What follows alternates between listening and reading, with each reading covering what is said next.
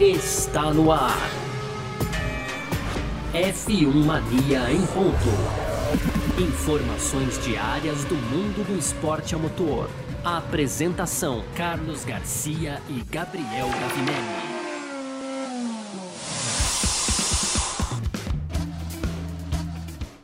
Isso, valeu demais pela sua presença, valeu você que tá junto com a gente por aqui. Tá no ar mais uma edição do nosso Parque Fechado aqui nessa sexta-feira, hoje dia 5 de novembro de 2021, junto com o nosso F1 Mania em ponta. Aqui na F1 Mania assim funciona, né?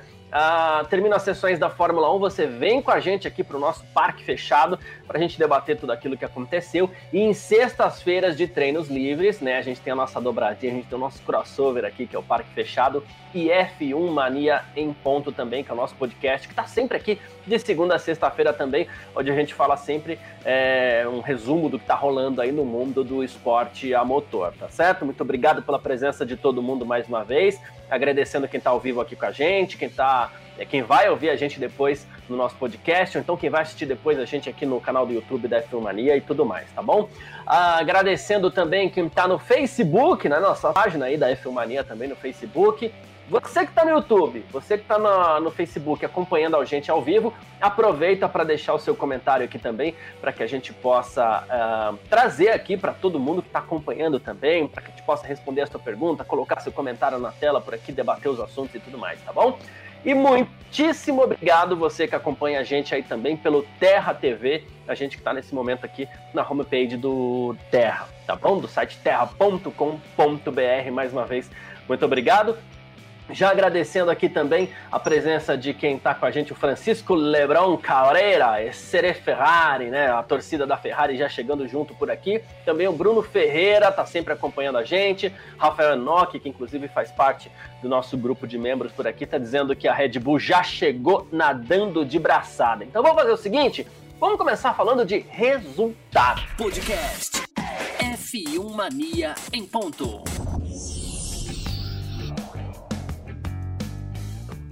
Perfeito? Vamos lá então. Ah, bom, a gente começa falando sobre esse segundo treino livre que terminou em instantes na cidade do México, né? Lá no Grande Prêmio do México, que agora oficialmente, na verdade, se chama Grande Prêmio Cidade do México, assim como o Grande Prêmio do Brasil, né? Agora se chama Grande Prêmio de São Paulo. Eu vou eternamente falar de falar Grande Prêmio do Brasil, mas como aproximando o Grande Prêmio do São Paulo, de São Paulo a gente fala Grande Prêmio de São Paulo, não tem problema não, mas depois vira Grande Prêmio do Brasil de novo na minha cabeça, tá bom? Vamos lá, treino livre para o Grande Prêmio uh, do México, é, ou da cidade do México, né? Max Verstappen, 1,17,301. Atenção, ele colocou mais de quatro décimos em cima do Valtteri Bottas, que foi o segundo colocado, ele que fez 1,17,725. O Verstappen colocou meio segundo em cima do Lewis Hamilton, que fez 1,17,810 uh, nessa sexta-feira, tá? Então, assim, a gente tem uma Red Bull aparentemente numa, num ritmo muito interessante para essa prova. Já era algo que se esperava, mas a gente vai comentar sobre tudo isso, claro, aqui nessa edição do Parque Fechado. Quarto colocado, Sérgio Pérez, também da Red Bull, fez um 17,871. A gente tem a quinta posição aí com Carlos Sainz da Ferrari, um 18,318. O Pierre Gasly foi o sexto colocado da AlphaTauri, o sétimo Charles Leclerc da Ferrari. As Ferraris nesse treino bem acima da McLaren, tá? Oitavo Yuki Tsunoda da AlphaTauri foi bem hoje também. Nono Sebastian Vettel da Aston Martin. O décimo foi o Fernando Alonso da Alpine. Décimo primeiro o Kimi Raikkonen da Alfa Romeo. Décimo segundo Lando Norris da McLaren. Décimo terceiro Antônio Giovinazzi da Alfa Romeo. Décimo quarto Esteban Ocon da Alpine. O décimo quinto Daniel Ricciardo da McLaren. Décimo sexto Mick Schumacher da Haas. O décimo sétimo Lance Stroll da Aston Martin. Décimo 18º Nicolas Latifi da Williams, 19º Nikita Mazepin da Haas e o George Russell ali no fim das contas ele acabou não fazendo as suas voltas, né? Não teve tempo para isso pelos problemas que enfrentou, claro, né? E por isso ele no fim das contas aí acabou ficando sem tempo marcado, tá? Bom, vamos lá. Uh, coisas que a gente precisa também falar aqui, como a gente sempre faz. Né? A gente tem, teve o Bottas, né, liderando uma dobradinha da Mercedes no primeiro treino. Então vou passar as 10 primeiras posições aqui, como a gente sempre faz, como eu falei, né, para que você possa tentar entender um pouquinho a comparação de um treino com o outro. De manhã, pelo horário local, porque já era tarde aqui no, a tarde aqui no Brasil, o Valtteri Bottas fez 1,18,341. Ele foi o mais rápido. O Lewis Hamilton foi o do segundo com 18,417. E aí a gente teve o Max Verstappen 1,18,464. Todos eles ali na casa de um décimo, mais ou menos, né? É, esses três primeiros, pelo menos, né? O, o Sérgio Pérez já ficou um pouquinho mais abaixo em quarto, com 18,610.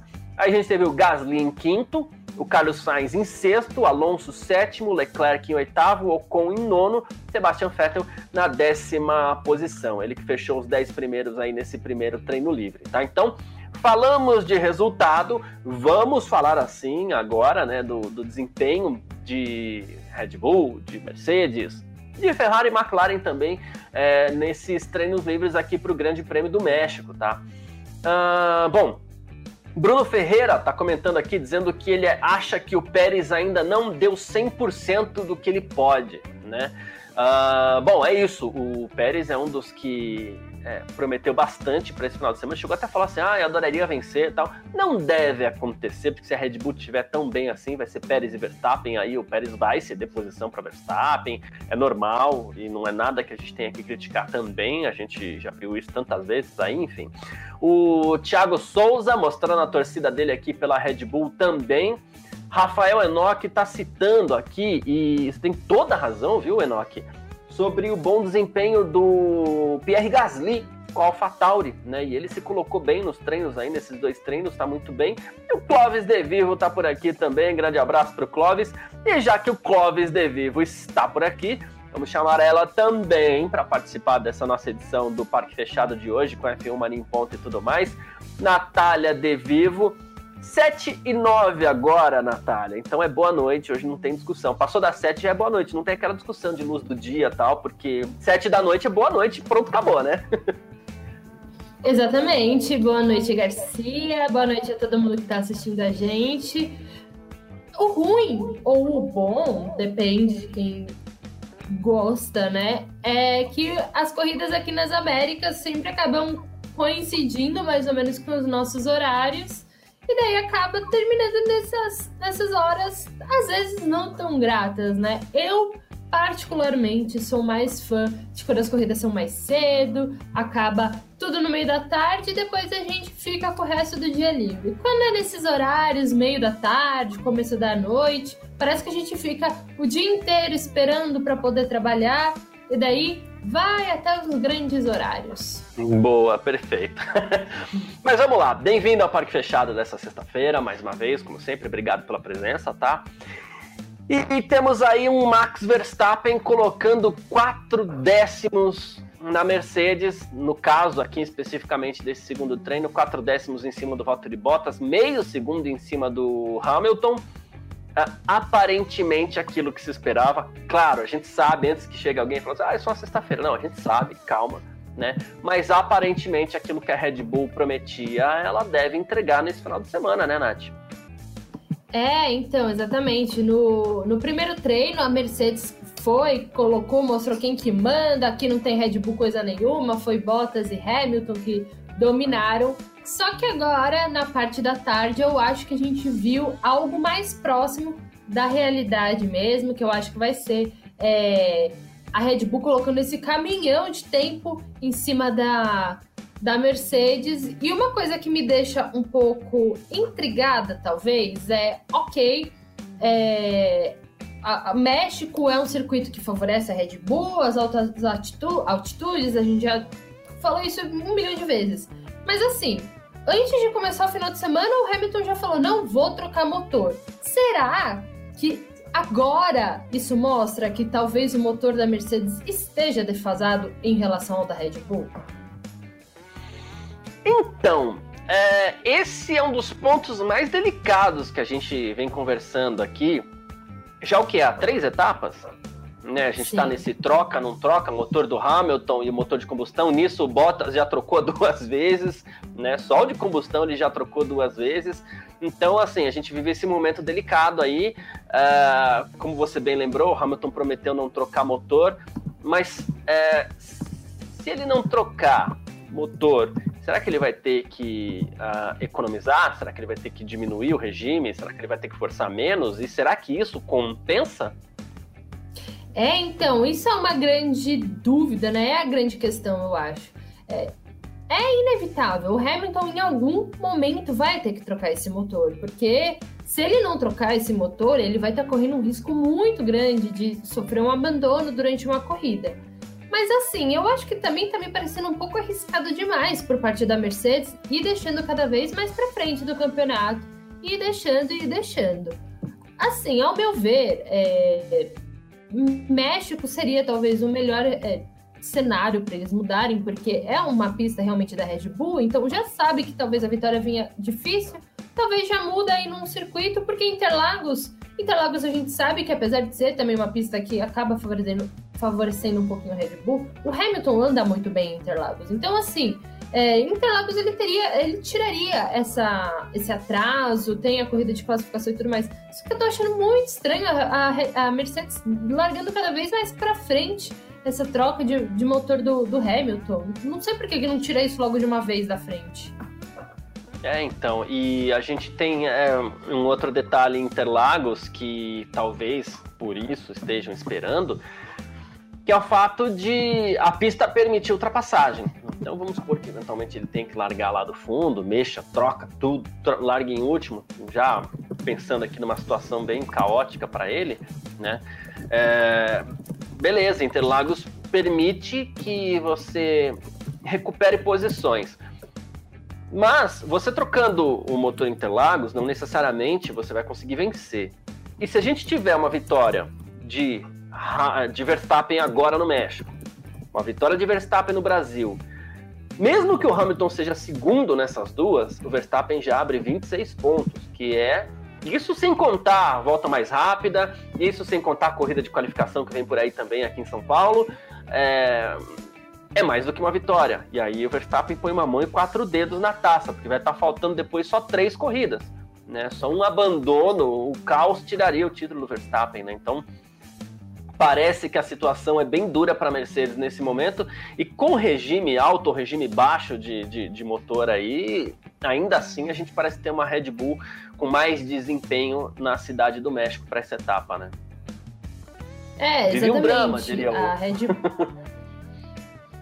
vive um drama, vive um drama. A Mercedes ela vai ter que correr muito atrás é, para conseguir alcançar essa Red Bull. A gente já esperava, né, que, que a equipe taurina viesse nesse ritmo super bom, mas assim, é, Verstappen colocando meio segundo em cima do Hamilton é uma coisa que eu, pelo menos, não esperava. Quatro décimos em cima do, do, do Bottas e o, e o Pérez também ali, ó, só cercando. Sim. Olha, a, a, a Mercedes está numa situação bastante difícil nesse final de semana. Eu até vi uma declaração bastante curiosa do Helmut Marko falando que ele está esperando Bottas voltar é, para má fase para conseguir tirar mais pontinhos da Mercedes. E bom, dessa vez Helmut Marko falou uma verdade, né? É. Uh, bom, e a gente tem a questão de novo, e a gente não tem como deixar de citar isso daqui. Muito do que se esperava de desempenho bom da Red Bull, talvez não seja nem o desempenho bom, mas assim, é... a Mercedes ela é mais prejudicada que as outras equipes por conta da altitude. Né? É muito daí que a gente tira é, esses prognósticos que a gente fazia e tudo mais. O Hamilton já foi até campeão lá, mas no momento onde. É, com, com todo o respeito ao, ao, ao Feta, mas aquele momento mostrava que talvez o Hamilton não tivesse muito adversário, naquele momento, né? Então, é, é, uma outra situação, porque a gente sabe que México e Brasil são duas corridas complicadíssimas aí é, para Mercedes. E isso parece muito daquilo que a gente viu no Grande Prêmio dos Estados Unidos, onde no primeiro treino livre da sexta-feira com horários parecidos com esses aqui, né? Uh, a gente teve uma Mercedes mais rápida no primeiro treino livre, como aconteceu hoje, se bem que naquela ocasião a Mercedes foi bem melhor do que a concorrência, né? hoje nem tanto, mas a Mercedes foi mais uma vez melhor no primeiro treino livre, enquanto que no segundo lá veio a Red Bull espetou esse primeiro lugar e dessa vez uma bela é, espetada, jogando todo esse prognóstico é, com mais força ainda no, no pro, pro Red Bull.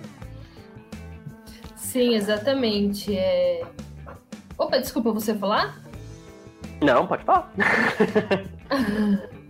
que realmente a Red Bull, ela. Bom, tá colocando um caminhão, tá.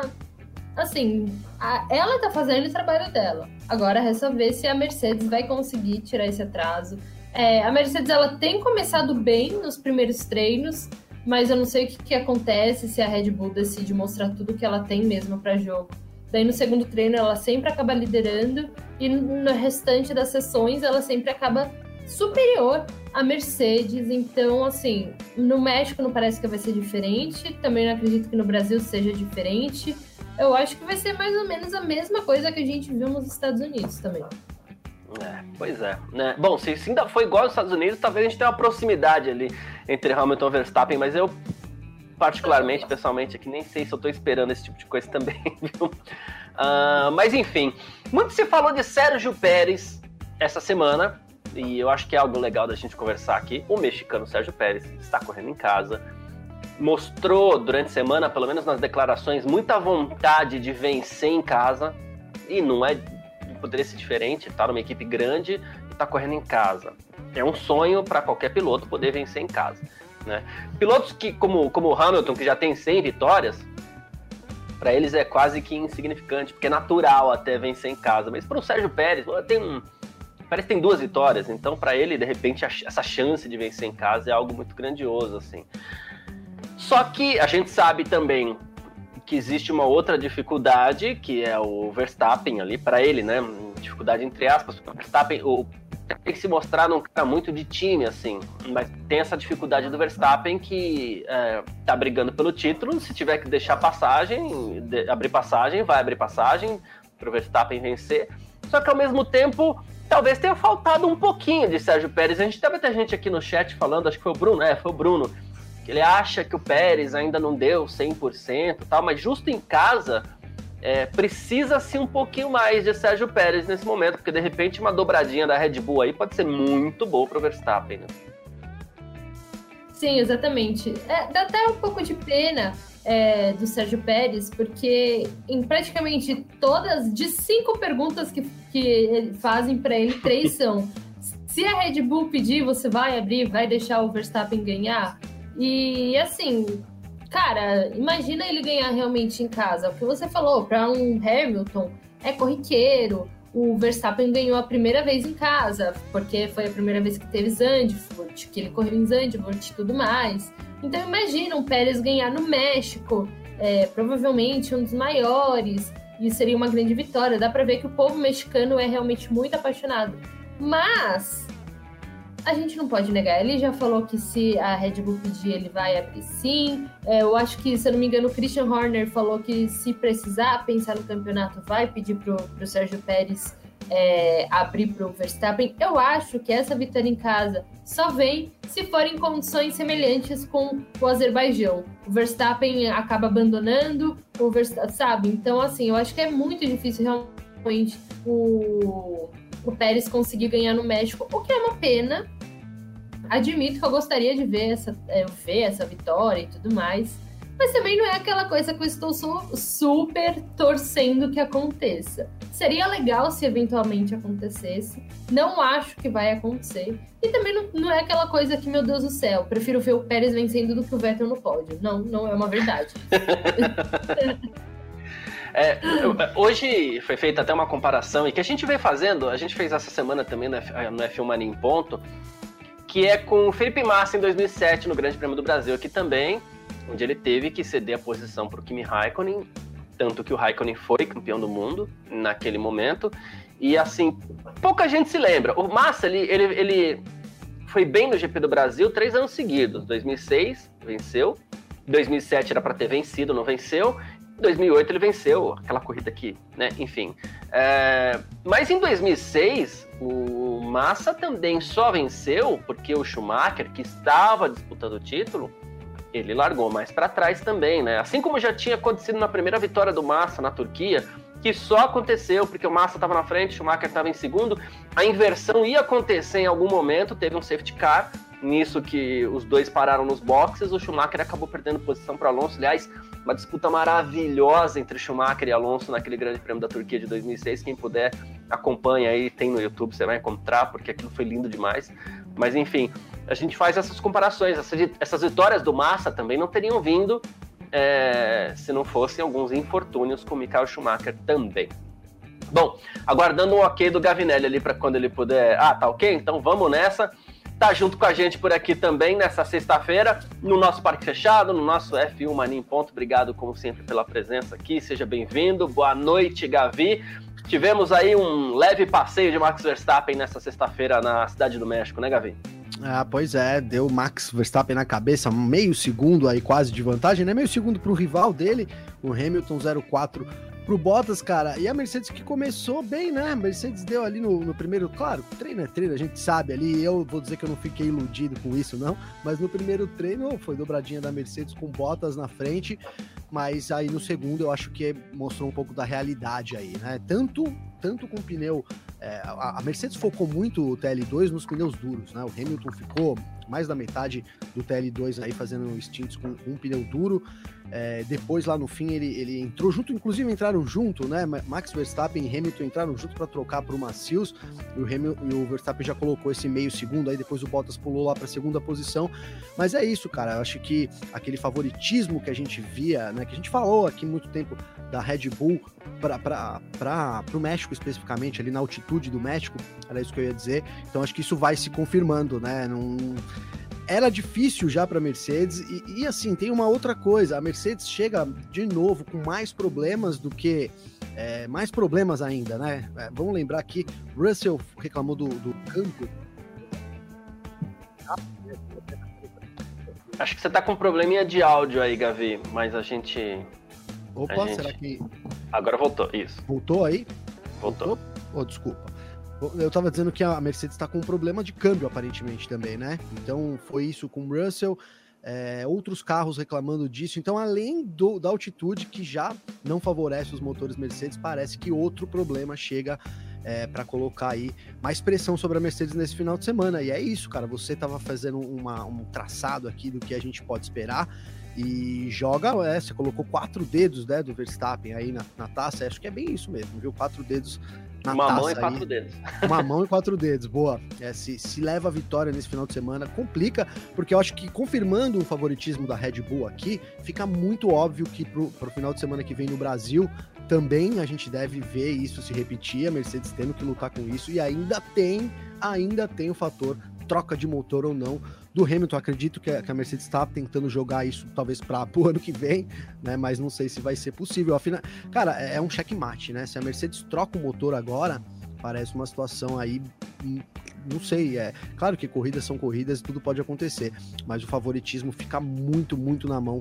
do Verstappen mesmo. É, só que ao mesmo tempo, se não, se não troca, fica essa impressão que a gente está tendo também que a Mercedes ela está segurando um pouquinho ali para ver se salva esse motor até o final da temporada.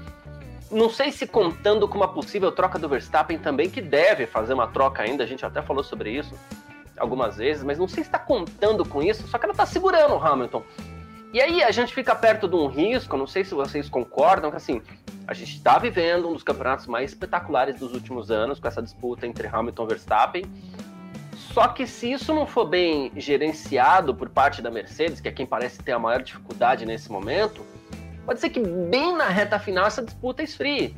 Né? Porque quando eu falo de uma mão e quatro dedos do Verstappen na taça, é porque existe o risco da gente não chegar em Abu Dhabi, por exemplo, mais com esse campeonato em disputa, né? O que, que vocês acham?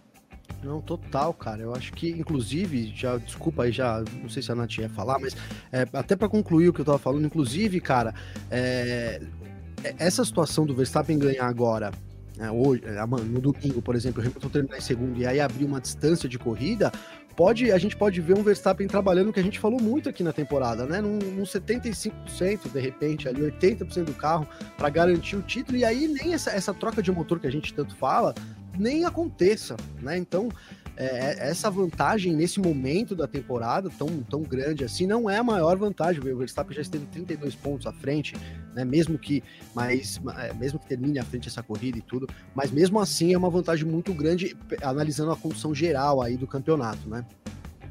É, você acha que tem esse risco de dar essa esfriada, Nath?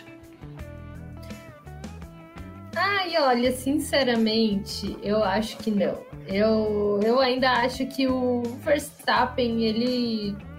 Assim, só se Red Bull falar alguma coisa do tipo, olha, agora você não precisa mais exigir tanto do motor, vamos tentar poupar, é, você já tem uma corrida de diferença, você pode abandonar, você.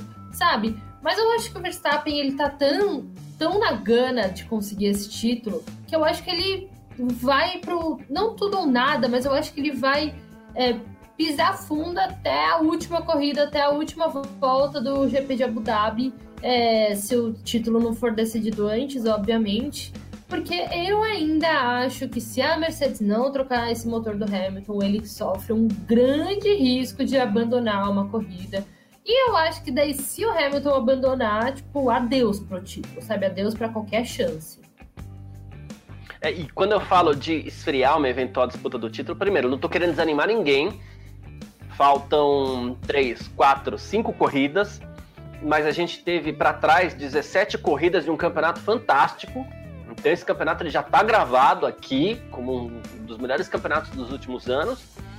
E uh, tem um, uma outra coisa que, é, de novo, não é para esfriar. As corridas elas ainda podem ser uh, muito emocionantes. Eu tô com uma leve impressão que esse campeonato, a disputa pelo título, deve esfriar. Né?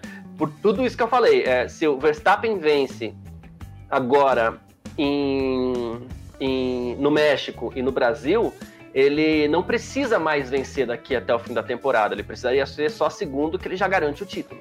Né? De novo, estou ignorando aqui voltas mais rápidas e também a Sprint Race aqui no Brasil, né? Tem alguns pontos a mais em disputa, mas teoricamente ele precisaria só disso. Então não é esfriar a disputa pelo título, é, não, não é esfriar as corridas que vem pela frente. Acredito que temos boas corridas daqui até o fim da temporada, mas eu tô com uma leve impressão de que essa disputa ela pode esfriar depois do Grande Prêmio do Brasil, não agora no México, mas assim depois do Grande Prêmio do Brasil. E ainda tem é, esse fator motor aí que a gente não sabe. A gente está muito em dúvida do que a Mercedes deve fazer. Cara, é, é, que a situação assim é que pode ficar tão confortável pro Verstappen, né? Que a gente tem um, um modo. É, modo. Modo, modo agressivo ativado, né? A gente viu isso, né? Pode ser que esse modo desative, né? Eu vejo isso é. acontecendo, né? Porque é, o Verstappen tem sido muito frio, cara. E a gente tem repetido aqui, olha, o Verstappen não tem sentido pressão, ele tem é, conseguido manter a, a frieza, e isso isso é um grande diferencial dele desse, dessa temporada para as outras, além do carro, obviamente. Esse ano ele tem um carro, mas ele, ele também é diferente. Né? Ele é um piloto diferente, né? Então, talvez, cara, esse, essa vantagem é, desative esse modo. E aí eu não tô falando que é ruim, né? O cara entra no modo campeonato, né? Modo campeonato, então é, até a disputa que a gente viu roda roda, por exemplo, lá em Monza ali, né? O Verstappen possa tirar o pé ali, porque para corrida faz mais sentido, pô, ganha aí, né? É, para o campeonato, a segunda posição em todas as corridas começa a fazer muito sentido para o Verstappen, né? Então a gente pode ter, e eu acho, tá? Obviamente que aí eu acho, né? Mas é que o Verstappen tá nesse modo realmente muito focado na temporada, então tá muito bem instruído também, além de muito bem focado, ele parece, é, parece não, ele confia muito ali no, no Helmut Marko, tanto no Christian Horner também, né, cara, que a gente pode gostar ou não em alguns momentos, mas são né, grandes cabeças aí do esporte, então ele tá muito bem assessorado e pode sim, cara, essa vantagem, no meu ver aí, pode dar uma esfriada é, até nos ânimos, né, o que é natural, né, cara, o que é bem natural aí, né? Quando a gente está chegando na reta final, então, hora decisiva, se o negócio abre um pouco, é natural que, que, que a gente, que o segundo ali é, mantenha, digamos, com uma estratégia mais neutra, marcando muito o, o, Hamilton, né? E aí ele acaba com o campeonato, né, cara? A verdade é muito isso, né? É, é isso. F1 Mania em ponto.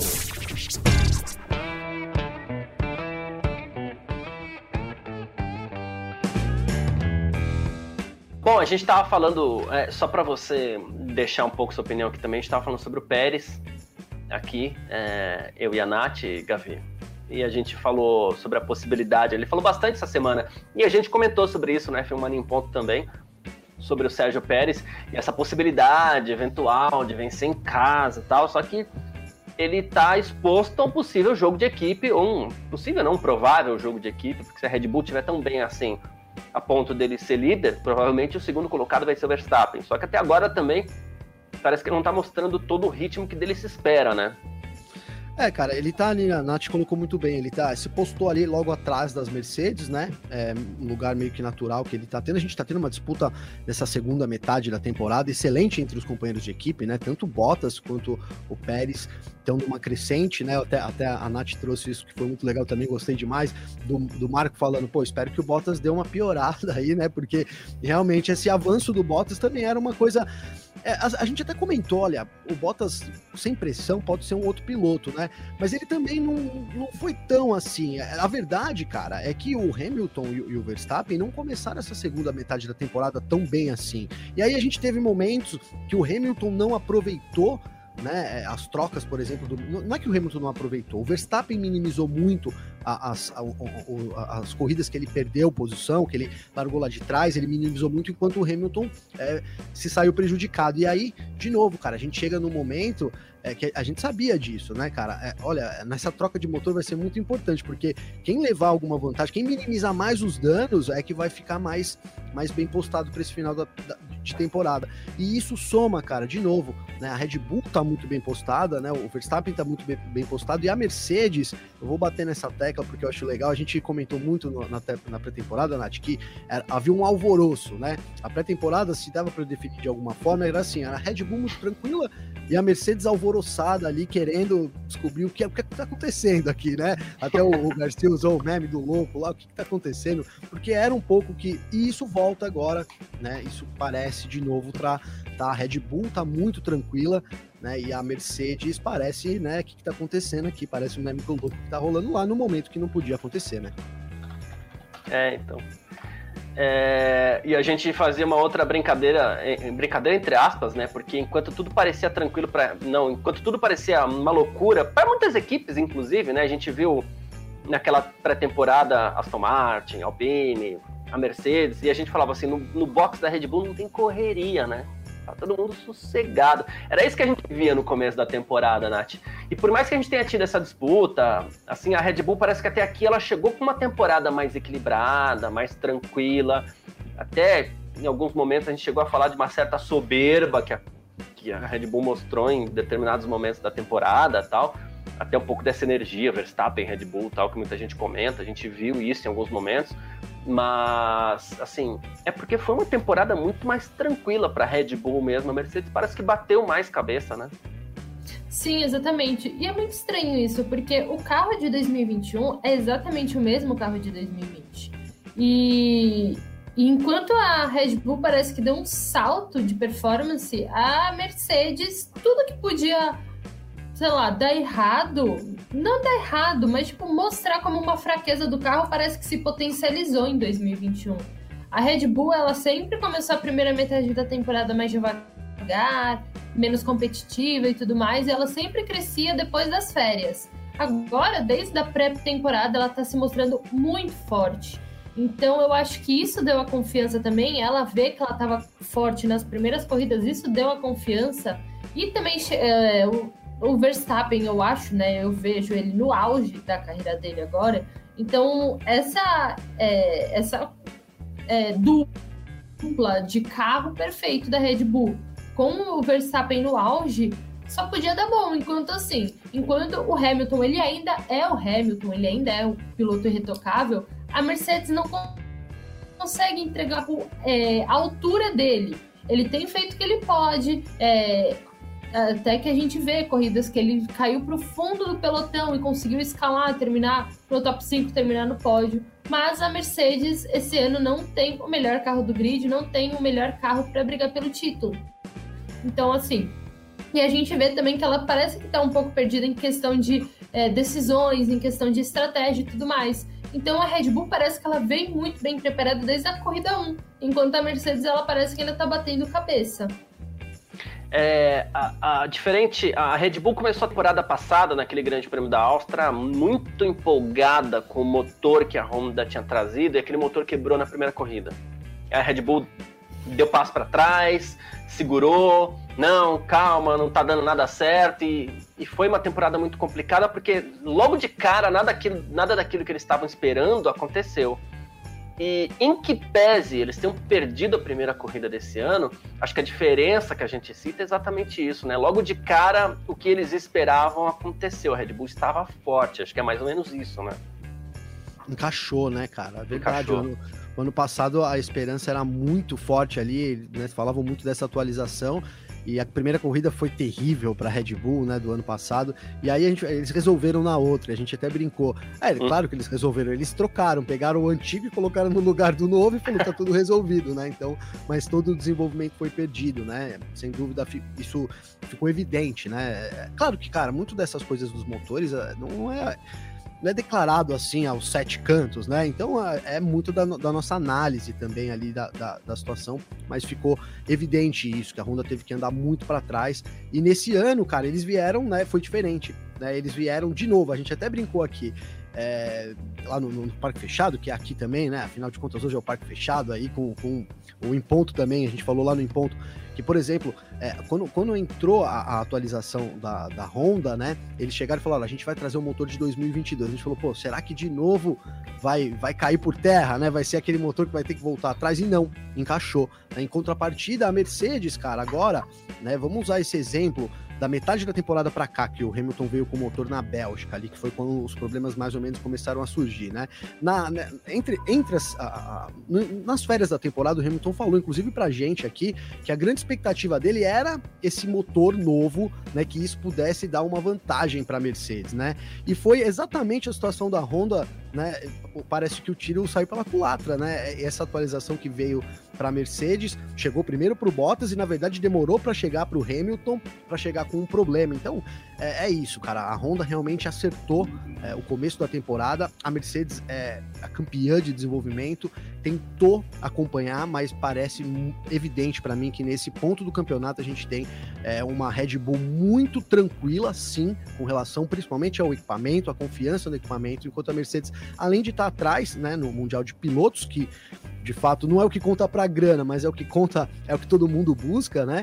É, também está muito confortável essa vantagem aí. Acho que dá para a gente perceber isso que Honda encaixou enquanto Mercedes teve, andou para trás um pouco, digamos assim, em 2021. E é curioso, né, Nath? Porque o que a gente esperava era algo completamente diferente, né? O Efraim tá até falando aqui, ó, Efraim Oliveira, ele falou assim: na última corrida do ano passado ficou evidente que a Red Bull havia chegado na Mercedes. Eu até comentei isso durante o encontro, falei, poxa, será? E a gente falava, né, Gavi, depois do Grande Prêmio de Abu Dhabi, a gente falava assim, olha, dá uma injeção de ânimo, é fato. Mas para mim, eu não consigo, e pode ser até que tenha sido um momento de virada, mas eu não consigo enxergar aquilo, aquele momento, aquela vitória do Verstappen em Abu Dhabi como evidente que a Red Bull chegou na Mercedes, porque a Mercedes dominou muito a temporada passada. Eles andaram com o pé nas costas. Aí uma corrida não quer dizer tanto assim, né? Uh, e aí o que a gente esperava para essa temporada 2022 é o quê? A Mercedes dominou tanto no passado que é, com os carros sendo praticamente iguais esse ano, a gente vai ter essa última temporada do, da, dessa atual geração de carros aí, mais um passeio da Red Bull, vem o Octa do Hamilton, e, e aí essa empolgação toda foi caindo por terra por conta de um reiki, né? Sim, sim, um reiki. Pode seguir, Nath. Não, só ia falar que realmente, é, é, quando a temporada passada, ok, Verstappen ganhou e tudo mais, ninguém esperava que ia ser uma temporada tão boa em 2021. É, ok, ano passado a gente teve o quê? 17 corridas, teve a, é, aquele calendário super bizarro, super enxugado por conta da pandemia e tudo mais. As fábricas tiveram que ficar fechadas muito tempo, então não conseguiram trabalhar de fato tanto assim no carro e tudo mais. Mas, exatamente, por ser um carro praticamente idêntico ao do ano passado, a gente não esperava que ia ter esse salto de desenvolvimento da Red Bull e que ia ter essa queda de rendimento da, da Mercedes. Na verdade, eu nem sei se é tão uma queda de rendimento da Mercedes, e se não é realmente uma, um grande salto da Red Bull. Eu acho que, na verdade, a Red Bull que evoluiu assim demais. Principalmente e... a Honda, né? Exatamente, exatamente. É uma pena que a parceria esteja acabando, né? Mas acabando, né? A Honda tá saindo da Fórmula 1, não é que eles estão partindo para caminhos é. diferentes, mas, mas Garcia enfim. já fala que eles vão voltar, viu, Nath, em 2026. Então aguardem. É, é não, não sabe o que quer, é, né? Afinal. Eu acho que na verdade eles querem ver o que, que vai rolar no ano que vem com todas as mudanças. E daí, dependendo do que for, eles voltam. Se não, eles falam, tá bom, tchau, adeus. Mas na verdade eu acho que é isso. Não foi a Mercedes que decaiu, eu acho que foi a Red Bull que, que cresceu muito. Mas também, né, 2021, tem, a gente tá aqui com mais quatro corridas pela frente, sem contar o México. E no ano que vem muda tudo. Então, não se sabe o que teremos no ano que vem. Mas pelo menos para terminar essa era da, da Fórmula 1, pelo menos a gente tá terminando com chave de ouro com uma beta de uma temporada. É. O que eu, eu queria só acrescentar, da... Garcia, lá, que claro. o Hamilton tava com Covid, né, no, no GP. Verdade. Com... Ele tinha, tava, tinha, tava com Covid não, né, mas tava ainda, depois ele falou que ele ficou mal, né, com sequelas e, sim, né, se sentiu mal, demorou para se recuperar, então também tem isso, a gente vem batendo isso no, no podcast, né? Que essa última corrida em Abu Dhabi é, uma, é, é um ponto de interrogação, sim, porque é, o Verstappen dominou, mas a gente não viu o Hamilton, não dá para usar o histórico recente muito como, é, né, como base aí, enfim. Né? Mas é isso. É, lembrando que ele perdeu aquele grande prêmio do Sakir pela Covid, né? Foi substituído pelo Russell e tal. E depois ele veio, ele ficou, continuou sentindo efeitos como é normal que, que aconteça com muitas pessoas, de demorarem para voltar à sua real forma, embora o caso dele, ainda bem, não tenha sido grave.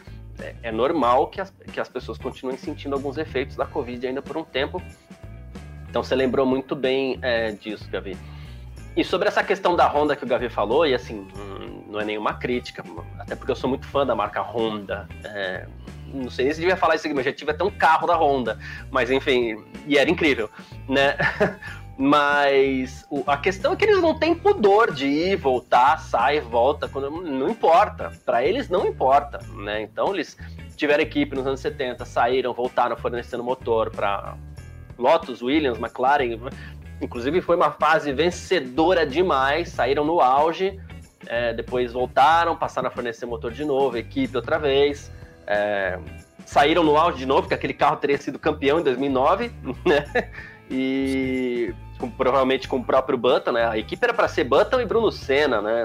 E aí o, a Honda saiu fora, o Brown entrou e deixou o Barrichello lá. Mas a equipe, inclusive, era para ser Button e Bruno Senna.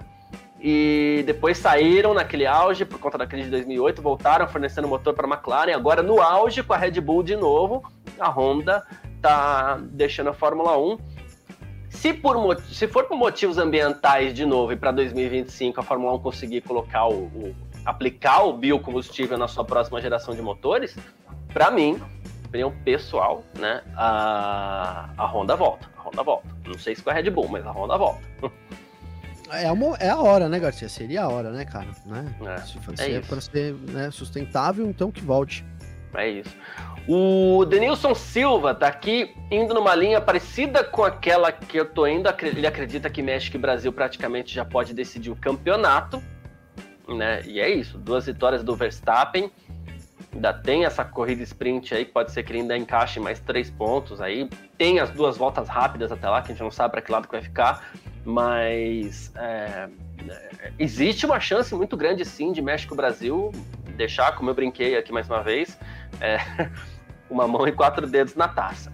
É, é que eu lembrei Cara, de, uma, de, um comentário que me faziam quando, quando eu falava. Eu, faz tempo que eu uso essa, essa, essa é, ideia de, de, de, uma mão e quatro dedos na taça. No futebol a gente usa muito, né, Gavi? Uma vez tem um comentário genial. Ah, se fosse um certo ex-presidente, ele já era campeão. Enfim. Eu vou falar que eu pensei nisso, mas eu não tinha falado.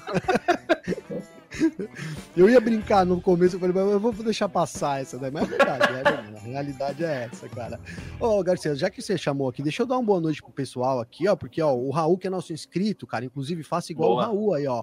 Raul é nosso inscrito aqui, por isso que ele aparece aqui, ó. Vou colocar ele aqui, ó, com esse símbolozinho aqui. Boa. Grande Raul. Raul, eles podem trocar a qualquer momento, né, Garcia? Qualquer momento do final de semana que precisar, eles relatam a troca lá, assumem as penalidades aí de acordo com o número de componentes do motor e bola para frente. Dando, e, ó, dando tempo, inclusive, eles podem trocar no próprio domingo, né?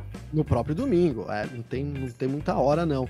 O, Washington, cara, ele tá sempre junto no Dia com a gente, comenta nos vídeos da Nath, então um abraço também pro Washington. A Juliana também, a, é nossa aí no podcast, é nossa, né, que eu chamo sempre, porque é, é do nosso F1TT É isso, aqui, isso. né, faz parte aí da turma. Então é isso, só fazer esse adendo aqui de- desse boa noite pra galera aí, viu, Garcia? Boa, show de bola. José Luiz Gavinelli também tá Esse aqui, é ó. meu pai também, ó. Meu Olha pai aí. aí, grande, responsável aí pela essa paixão aí. Um abraço pro meu pai. Show de bola. Temos Te amo, Clóvis velho. e José Luiz aí, ó. Pai. Olha só. É, paz em peso no, no chat do YouTube. Em Show de peso. bola. Sensacional. E aqui, respondendo a pergunta do, do, do, do Rafael Nock, que inclusive ele fez um comentário interessante aqui, que ele falou que depois de México, o Brasil corre o risco, inclusive, da Mercedes perder a liderança nos construtores. Fato.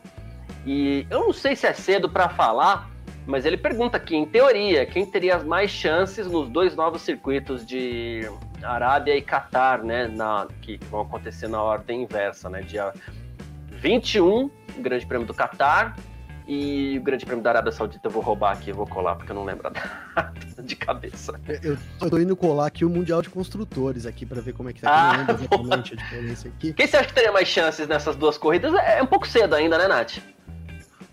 Eu acho que sim. Primeiro, a gente nem sabe se a Arábia Saudita vai, vai ficar pronta para receber a Fórmula 1, porque tá tudo ainda muito em construção lá. Tá tudo ainda muito. Assim, a, a poeira que a gente viu hoje. É, exatamente. A poeira que a gente viu hoje lá no México é basicamente o circuito de, de Jeddah. Então, assim, né? Mas eu acho, eu acho que ainda é muito cedo. É, eu não arrisco chutar ninguém, mas. é, bom. é, Um, é, Qatar é o circuito de rua? Qatar é Losail, né? Onde corre a Losail, é. MotoGP. Jeddah, E que é o Jeddah Losail, é, Losail. Jeddah é o de é o- rua, Arábia é. Saudita, isso. É. Bom. É um tá, circuito de rua, mas com nenhum. características de alta velocidade, né? Circuito de avenidas, Sim. não é um circuito de rua, é de avenidas. Eu falo a rua, lembra tá, do vai. Mônaco, né? Não tem nada a ver. É, então. Então, exatamente. É, realmente. São características muito, muito difíceis de, de se definir. Eu vou chutar uma. Pra ficar em cima do muro, uma vai ser Mercedes e a outra vai ser Red Bull. Hum, Boa. O Gavi já tem aquela teoria do fato de, o- do fato de ser um circuito urbano, vamos chamar assim. Jeddah favoreceria, favoreceria no, no condicional a Red Bull, né, Gavi? É, eu acho isso. E eu vou adicionar um, um ponto a mais, cara. É, acontecendo o que tá todo mundo achando aí, que também acho que Hamilton. é, cara, primeiro, todas essas análises aí não levam em consideração algo que a gente tem visto muito nessa temporada, que é, é, corridas são corridas, né? Pode ter uma batida, uma quebra, tudo que a gente fala aqui, porque pode alterar, né? Mas assim, a gente tá é, trabalhando dentro de uma normalidade, digamos assim, né, Garcia? Então, é, seguindo essa normalidade da Red Bull vencer tanto esse final de semana quanto no final de semana do Brasil, cara, eu- ele- ela chega com mais uma vantagem pra mim em Jeddah. Que e aí não é nem com relação ao carro, é com relação ao campeonato, a tranquilidade e a, a estratégia a favor, né? Poder administrar uma corrida do ponto de vista, é, olha, estou na frente, basta eu fazer isso, isso, isso, isso que eu sou campeão, é muito mais tranquilo, né? Então, a- adiciona, além de achar que, que o circuito de rua ali lembra um pouco, um pouco o Azerbaijão, a gente vai ter a maior reta, na verdade vai ser na Arábia Saudita, então vai fazer, os motores vão fazer muita diferença. Então, além de, de acreditar aí por puro achismo, né, a Red Bull, acho que a estratégia sim pode também favorecer o time aí austríaco, se isso se confirme vitória nesse e no próximo final de semana. Já Losail é um circuito com curvas é, um pouco mais lentas, fechadas, é um circuito travado, mas com uma grande reta. Né? Então, inclusive é um lugar onde o deve acontecer como o Mugello no passado, mal comparando, que ninguém esperava nada por se tratar de um circuito lento, por se tratar de um circuito é, com- estreito, como Losail, só que essa alta carga aerodinâmica pode favorecer ultrapassagens nas retas. usando, claro, o DRS, né? O DRS, ele não tem muito efeito em Monza, por quê? Porque os carros já quase não têm asa, então você abre a asa, não faz muita diferença, né? É, mas com uma alta carga aerodinâmica, abriu a asa, isso faz efeito. Ah, mas por que, que não funciona geralmente em, lá no Hermanos Rodrigues? Como está a altitude, tem menos ar para que essa asa faça esse efeito todo, né? Então, assim, Losail é uma corrida que no começo eu fiquei meio reticente, mas depois eu acredito que, de novo, por conta da é, do DRS, dessa grande reta e da, da, alta carga aerodinâmica que os carros talvez apresentem, acho que a gente vai ver uma corrida bem movimentada. E isso pode permitir que, ainda brigando pelo título, a gente possa ter esse fator que você falou. Corridas são corridas, a gente não sabe o que pode acontecer é, com um Verstappen tentando passar o Hamilton ou vice-versa também, porque o Hamilton estará provavelmente, se tudo acontecer como a gente espera no Brasil e no México, o Hamilton estará em posição de ataque. Né? Total. Então ele total. tem que ir para cima do Verstappen. A gente também não sabe como é que o próprio Verstappen vai, vai lidar com um Hamilton mais agressivo. Então, isso é um fator importante que você citou. Corridas né? são corridas e lá na frente a gente não sabe o que pode acontecer. Ô, Garcia, deixa eu fazer uma observação, não é sobre Losail nem Abu Dhabi, é, nem Arábia Saudita, mas a gente falou de Abu Dhabi, cara. E, e, o circuito esse ano vai ser 12 segundos, é isso, Garcia? Você, você tem mais, acho que você, é mais de 10 segundos, né? Até Isso 15. com certeza. É, de, É. 10, de 12 a 15 segundos mais rápido, porque alterou as, o layout né, das curvas, né? Ele- digamos assim que eles arredondaram as curvas, né? Era tudo muito quadrado ali, eles arredondaram. Então vai ser 12 segundos. Cara, é muito tempo, é um outro circuito. Então a gente tem esse fator aí a mais para a última corrida, é que é um pouco de deixar o histórico para o lado mesmo, porque é um, um layout praticamente novo aí, com 12 segundos mais rápido, é outra pista.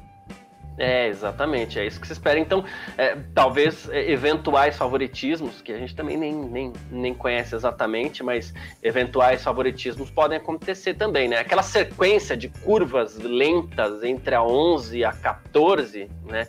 E depois de 17 a 20, que até quando os carros passam por baixo do, do hotel ali, elas vão ser muito impactadas, né?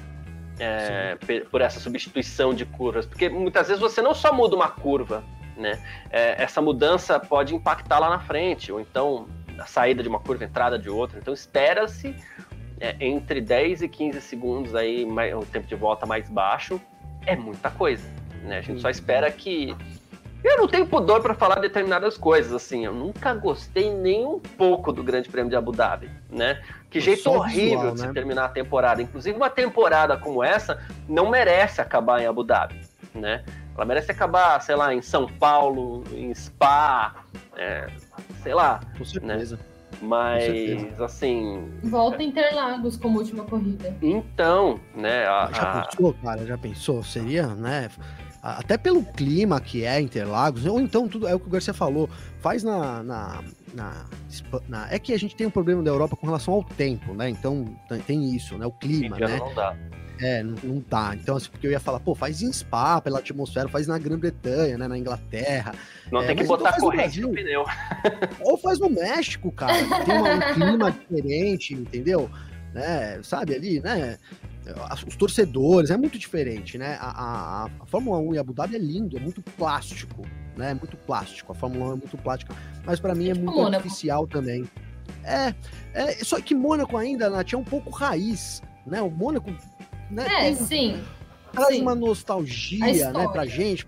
Né? Agora, Abu Dhabi não tem nem isso. E não é nem só história. É, né? Mônaco, é, eu, eu gosto de falar que assim, é um jeito diferente de você ver corrida, porque tem o desafio do piloto com a pista. É um desafio pesado pro piloto aguentar uma corrida inteira com aqueles guarda-reios aqui, os caras escutando os unidos do, do, do guarda-reio em determinados momentos, né? De tão próximo que as rodas passam daquele guarda-reio. Em Abu Dhabi nem esse desafio você tem. Não, no Abu Dhabi são as luzes, o clima, né? O autódromo que foi construído no meio ali Os do fogos. deserto, né? Os fogos e tudo mais, entendeu? O, o Realmente- o desafio é não dormir. É, o desafio é não dormir, né? Durante muito. Cara, é uma corrida realmente. Acho que 2000, 2000, ih, 2020 foi uma corrida que o Verstappen. Foi de- uma corrida de dormir, né? O Verstappen ali passeou, né? Não aconteceu nada. Eu acho que a gente não teve alteração entre os 10 primeiros. Se eu não tô enganado aqui agora, foram entre os 10 primeiros colocados de 2020 e a gente não largou e terminou.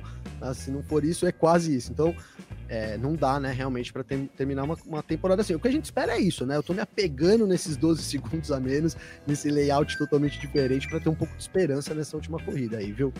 É, precisa, porque, olha, é, é difícil. E, e, o que a gente sempre falou até, né? Um cenário bonito, eles têm muito dinheiro, eles conseguem fazer as coisas muito rapidamente, né? Tem que mudar, tem que mudar. Já começaram mudando, né? Mas bom, lá não falta dinheiro para se eles quiserem amanhã eles mudam completamente o layout. Então, se for o caso, que mude. Transforma, sei lá, o, o desenho do, de, de, Abu Dhabi lá, sei lá, no extinto Jacarepaguá, sabe? Dinheiro não falta, consegue fazer um Jacarepaguá passando embaixo do hotel, olha que beleza. né? E, e sobre Jeddah ainda, que algumas pessoas é, perguntam aqui, o, o Efraim, ele até falou, a corrida corre o risco de ser cancelada? É, eu não acredito que chegue a esse ponto, não por motivos até parecidos como esse que eu brinquei aqui. Obviamente, essa história de Jacarepaguá é uma brincadeira, tá, gente? Não leva a sério, pelo amor de Deus, né? Mas, assim, é, por motivos parecidos, eu acredito que seja muito difícil cancelar ali o Grande Prêmio da Arábia Saudita. É, às vezes é entregar igual o pessoal às vezes entrega estação de metrô, né? Falta uma escada rolante funcionando, falta um ladrilho ali, uma placa, falta acessibilidade, não sei. Então talvez falte algumas coisas, mas ser cancelado acho que não chega a esse ponto não, né, Nath? Acho que não, eles vão, vão dar um jeito e vai entregar do jeito que tá e vai ter corrida. Boa. É aquele apartamento que às vezes tá faltando grana, piso, né, né Gavi? É, não, tem muita grana, né, Garcia? No fim das contas lá eles botam um monte de gente para trabalhar nos últimos dias e com... agora isso é verdade, né? E o asfalto para isso, né, cara? Tô... Tudo bem que o asfalto ele tá feito, falta ali ó, os arredores e tal, né? Mas assim, fica uma poeira na pista. A Nath falou do, do, do GP agora que a gente tá tendo aí do, do Hermanos Rodrigues, né? Cara, ó, impressionante, né? O, o, o autódromo, eu até vou ficar devendo os créditos, mas alguém no grupo colocou assim: olha, o, o autódromo parece cansado. Eu acho que foi muito, uma, né? É, e, e, já tá sendo, e isso já é um, uma coisa muito ruim. Então, assim, corre o risco de ser uma, uma, um, uma daquelas corridas né, que, o, que, os pilotos não têm aderência, que a gente tem uma infraestrutura baixa, é, o que seria, assim, total queima-filme, né, cara? Porque a Fórmula 1 tá com foco muito no Oriente Médio, né? O, o Stefano Domenicali aí, o CEO, o, o CEO né, da Fórmula 1, ele falou que o foco é tirar corridas da Europa até, né, para colocar corridas no Oriente Médio. E aí você tem uma corrida lá no Oriente Médio, em Jeddah, é, e é um fracasso. Isso seria, assim, é, frustraria muito os planos da Fórmula 1 também. Mas eu, eu assim, arrisco dizer que no fim das contas eles botam um monte de gente lá para trabalhar e entregam, né? Agora tomara que entreguem nas condições adequadas, pelo menos na pista ali, para a gente ver um grande espetáculo, né? O, você falou de autódromo cansado e do fog, da poeira e tal. Pedi uma licença para falar de futebol aqui. É, alguns que acompanham ferrenhamente o seu time vão saber do que eu tô falando.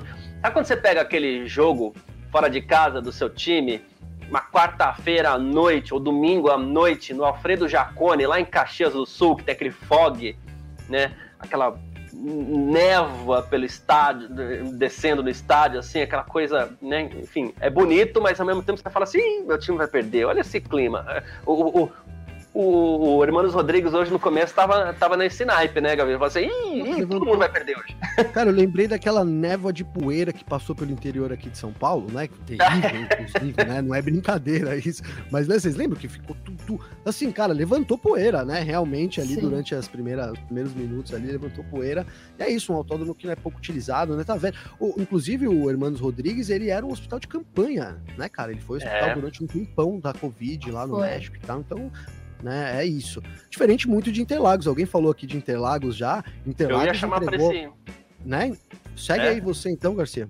Não, eu ia chamar para isso, porque em contrapartida, é, a, a, pista aqui no Brasil já foi muito criticada, mas hoje é uma das mais bem cuidadas do Mundial, né? É, tudo bem, a gente sabe que Interlagos pode Sim. pecar um pouquinho na estrutura, embora tenha investido e tenha melhorado cada vez mais nessa público, parte. né, Garcia? É, então para o público e tal. Mas no que diz respeito à pista, para a prática do esporte, Interlagos é uma das mais bem cuidadas do calendário. E o Visão Aérea, que está com a gente aqui, ele fala assim, o que vocês acharam de Interlagos com grama sintética? E aquela faixinha de grama, a gente sabe que a área de asfalto ela é mais segura para os pilotos, ótimo. Mas, assim, a gente quer que se o piloto erre, ele seja punido. E agora Interlagos vai ter aquela faixinha de grama sintética ali também, que eu achei sensacional, né, Nath?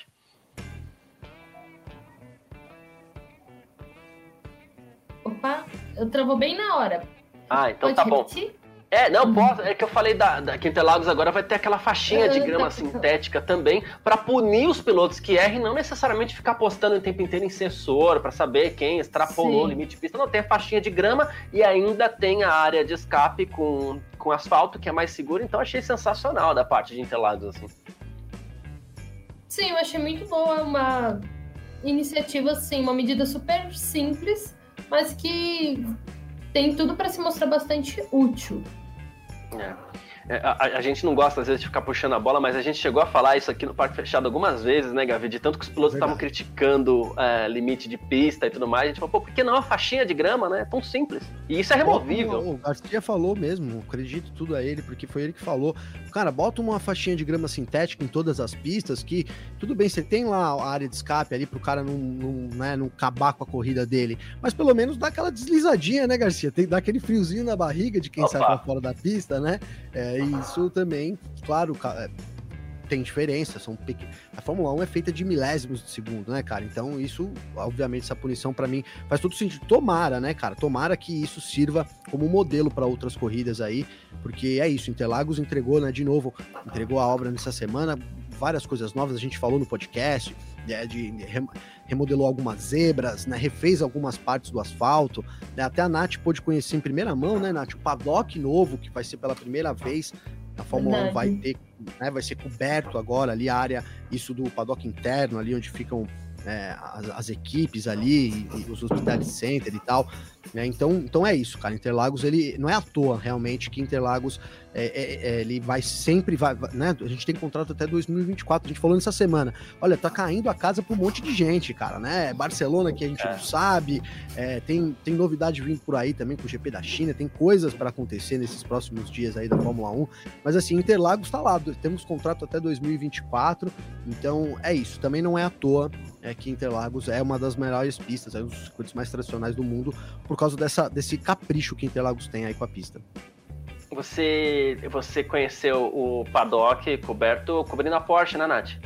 Foi, exatamente. É, teve duas etapas da Porsche lá em Interlagos e tá muito legal. Tá realmente assim, não deixa a desejar para nenhum circuito que a gente vê aí é, do Mundial, tá?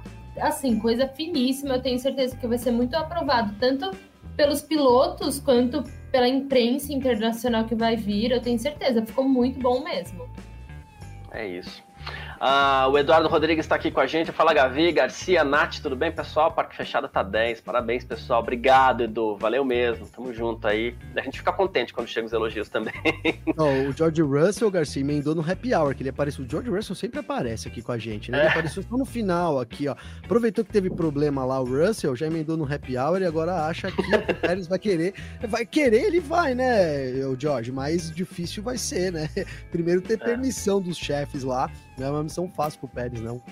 O próprio Russell, ele tá puxando um assunto aqui, que é um assunto que eu queria puxar com vocês também, que ele falou assim, olha, a McLaren tava mal demais hoje, hein? Se não melhorar, vai acabar perdendo nos construtores para Ferrari, que vem melhorando.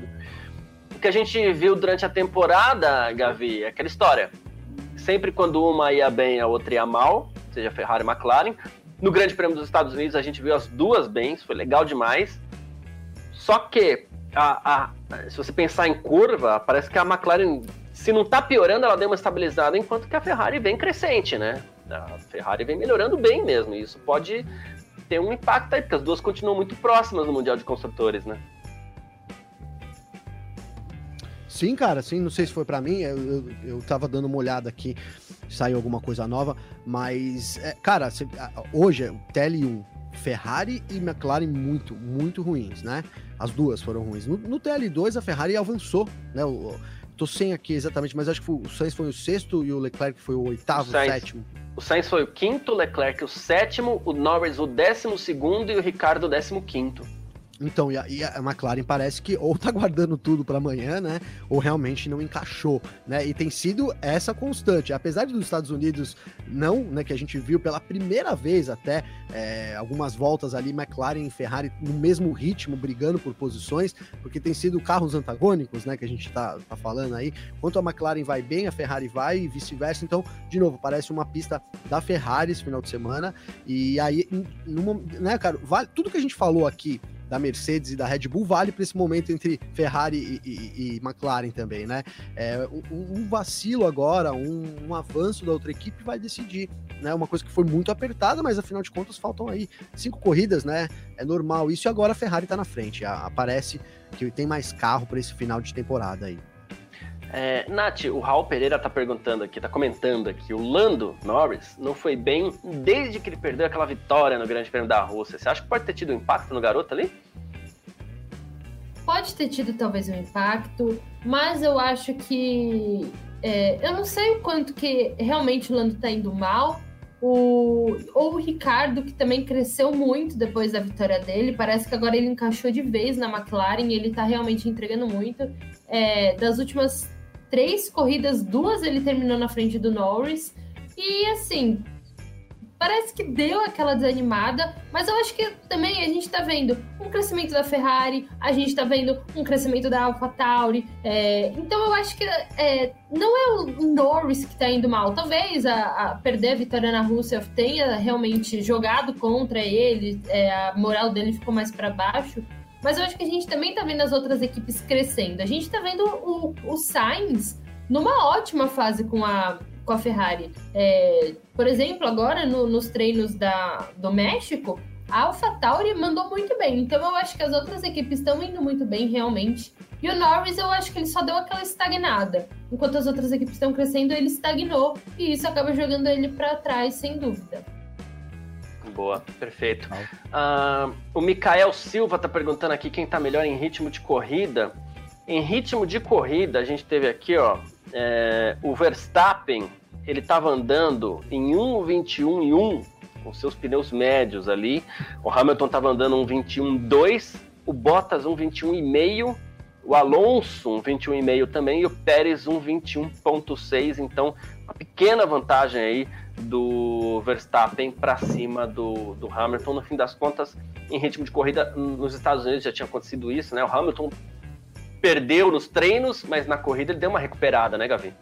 Sim, sim, deu uma recuperada. É, o ritmo de corrida tá bem parelho mesmo, né? A Red Bull ela é, acaba sendo mais rápida ali em uma volta, mas tá bem bolado em ritmo de corrida. Né? O Hamilton, os dois, Verstappen também, né? eles treinaram algum tempo com mais, mas mais a Mercedes, cara. A Mercedes parece tentar usar o, o, o, parece consciente, né, da desvantagem dela e tentar fazer alguma coisa com os pneus duros, né? Então hoje foi muito, foi um dia dos duros da Mercedes, né? Ela dedicou boa parte do dia aí para tentar alguma coisa ali para surpreender, porque de fato é, a Red Bull é mais rápida no tempo de volta, o ritmo de corrida é pequeno, mas cara, é uma, é uma corrida difícil de, é, de surpreender, porque lá nos Estados Unidos, né, até o pessoal né, ficou meio assim, porque eu, mas assim, é constante, cara. Quem larga na segunda posição lá nos Estados Unidos tem uma baita vantagem, que aquela curva é muito, é muito próximo e larga por dentro, cara. Então ele chega, ele chega muito ali em condições de brigar toda corrida acontece isso. O Hamilton se valeu muito disso na outra, na outra corrida, né? Ele não tivesse aquela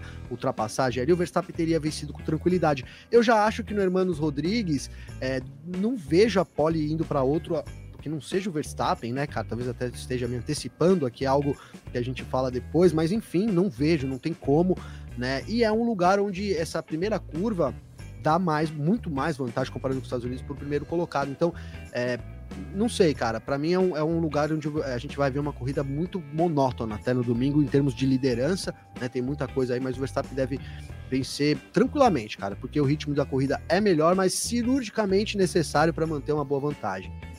Boa, perfeito. F1 Mania em ponto. Como você comentou, já estava chegando nessa hora que eu quero saber de vocês.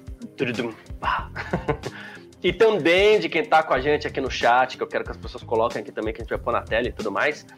Chegou a hora dos nossos palpites. É, eu quero saber essa primeira fila para o Grande Prêmio do México, ou o Grande Prêmio da Cidade do México agora, né? É, que vai acontecer amanhã, qualificação. É, quem, de novo, quem está acompanhando a gente no YouTube, no Facebook, pode aproveitar para deixar aqui no chat também o seu palpite. Nath, qual vai ser a primeira fila amanhã, hein? Ah, Vai ser Verstappen Pérez. Verstappen Pérez, oh. dobradinha da Red Bull, Gavi. Você vai por esse caminho também? Não, eu vou de Verstappen e. Hum, quem vai ser o segundo, cara? Eu acho que o Hamilton, cara. Eu não sei se o Hamilton vai conseguir ser o segundo, de verdade. Espero que seja Verstappen e Hamilton aí para dar, é, para dar uma graça pra gente aí. Tá.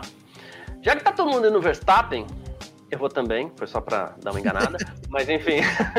é, só que, para não ser igual vocês, eu vou de Verstappen, pole e vou colocar o Bottas em segunda aí, que o Bottas nos treinos tá parecendo Leão bem. de treino. É, ele foi mais rápido no primeiro treino, depois ele foi mais rápido que o Hamilton no segundo treino também. Então eu vou de Verstappen e Bottas, primeira fila para o Grande Prêmio uh, do México amanhã. O George Russell aqui colocou Verstappen e Hamilton. Tá inteirado no paddock, eu fico com a opção dele, hein? É, então, ele demorou até para chegar que ele tava vendo lá o que aconteceu com o motor, é. câmbio e tudo mais, né? Informações privilegiadas. É. e, bom, acho que é isso. Ficou muito claro, talvez, que o Verstappen tem ido bem melhor do que a concorrência nesse, nesse, nessa sexta-feira. Pode ser que ele garanta a pole position para amanhã, né? Pelo menos é o que a gente espera, não por torcida, mas por análise, né? Então, bom, aproveitar para agradecer a sua presença aqui mais uma vez, Nath, seus destaques finais, é, suas redes sociais também. Queria que você deixasse para a gente por aqui, assim que a gente faz sempre no, no nosso parque fechado. Vamos lá. It's me! Bom. Sim, como o Garcia já falou, as minhas redes sociais no Twitter é It's Me, igual o Mário, It's Me Caia, C-A-I-A, It's Me Caia lá no Twitter. Me segue que eu converso com todo mundo. E se você quiser, o meu Instagram é It's Nat, N-A-T-H-I, It's Nat. E, bom, meu destaque final é: eu espero uma corrida minimamente boa no México é, estou iludida com é, Sebastian Vettel, então eu espero que ele faça uma boa prova. E eu acho, eu sei que vocês ainda querem colocar é, Interlagos aí no balaio, mas eu acho que dependendo do resultado no México, já vai estar tá bastante encaminhado o título. Boa. É, Gavi, seus destaques finais aí, suas redes sociais e tudo mais. Ah, nas minhas redes sociais, é, arroba Gabriel Gavinelli, meu Instagram, ou então arroba G, G Gavinelli no Twitter, tá? Cara, meu pai, meu pai aqui é um grande torcedor do Hamilton, né? Você vê que a esperança é a última que morre. Eu vi que você colocou aí Hamilton e Verstappen, mas não dá, né, cara? Não dá, não dá, viu, pai? Vou ficar te devendo essa aí, porque acho que vai dar o contrário, né? É, Verstappen e Hamilton aí, como eu já falei aqui. Mas é isso, eu quero agradecer todo mundo, Garcia, a galera que tá sempre junto no chat, a Nath aí, é, pelo bate-papo, você, meu irmão, tamo junto. E é isso, um bom final de semana pra galera. Amanhã eu não tô aqui, mas no domingo a gente tá de volta aí comentando tudo que aconteceu no Grande Prêmio do México, meu irmão. Boa, perfeito. Ah, bom, vou deixar minhas redes sociais aqui também. Quem quiser falar comigo no Instagram, carlosgarciafm, ou então no Twitter, carlosgarcia. Todos nós aqui, a gente interage mesmo, mandou mensagem, a gente responde, a gente troca ideia, a gente vai e tal, e assim funciona. Aproveita, segue a gente aí, né? E quero aproveitar para agradecer todo mundo uh, que acompanhou a gente aqui nessa live do nosso Parque Fechado de hoje, também no nosso F1 Mania em Ponto mais uma vez. Né? No F1 Mania em Ponto a gente volta na próxima segunda-feira, já falando sobre o que aconteceu no Grande Prêmio do México e já fazendo aquele esquenta para o Grande Prêmio do Brasil, que é o Grande Prêmio de São Paulo, que acontece na próxima semana. Uh, e com o parque fechado, a gente está de volta aqui amanhã. Vou até aproveitar para repassar os horários, eles são diferentes de hoje, tá bom? Uh, das duas às três da tarde, a gente tem o terceiro treino livre para o Grande Prêmio do, do México. Uh, tem tempo real na F1 contigo, né, Gavi? Comigo. Be beleza. Uh, 5 da tarde, das 5 às 6, a qualificação, formação do grid para o Grande Prêmio do México, tempo real, né? Filmania com o Vitor Berto, confere? O Vitão. Boa. E depois terminou o parque fechado.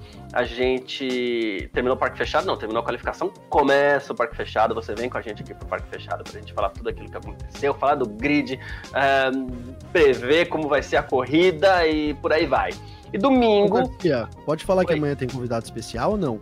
Pode, deixa eu só passar ah. o horário do domingo aqui que você já vai é, falar. Pô, já falei, já falei, já ficou no ar aí, ó, pronto. É, então tá bom, é que eu vou falar para, eu vou passar essa pra Nath aqui.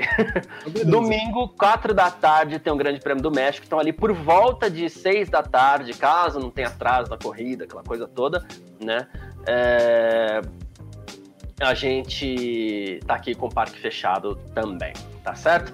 Nath, então é, amanhã teremos participações especiais aqui no, no, no, no nosso parque fechado, né? Exatamente. Amanhã a gente vai ter uma convidada que é a Carol Polita, ela é uma engenheira mecânica formada agora, ela entende muito de Fórmula 1, então, além das nossas opiniões embasadas em nada, a gente vai ter as opiniões dela, que entende muito dessa parte técnica da Fórmula 1. Ela é, escreve muito, muito no bem, Twitter, é. depois procura ela. Ela simplifica muito bem, depois procurem ela lá, é Carol Polita no Twitter, é Polita C, se eu não me engano. Polita com dois T's é, underline Polita com dois T's C. Ela explica tudo. É, essa semana ela explicou como que a altitude interfere nos motores e por que que faz tanta diferença. Ela consegue mastigar tudinho para entregar para nós que não estudamos engenharia mecânica, entendemos todos os é, aspectos da Fórmula 1. Então amanhã ela vai estar tá dando aqui os pitacos dela também sobre a classificação. É isso, perfeito. Ela vai explicar essa questão da altitude também, que a gente fala bastante aqui. Ela vai explicar aqui no Parque Fechado, certo? Nath, obrigado. Gavi, obrigado. Todo mundo que acompanha a gente aí, obrigado mesmo. Você que acompanhou pelo canal da F1 Mania no YouTube, você que acompanha a gente pelo canal, canal da F1 Mania no Facebook e você que está com a gente aí pelo Terra TV também. Amanhã a gente está de volta com mais uma edição do nosso Parque Fechado. Valeu mesmo, demais. Um grande abraço. É isso. Tchau. Informações diárias do mundo do esporte a motor. Podcast F1 Mania em ponto.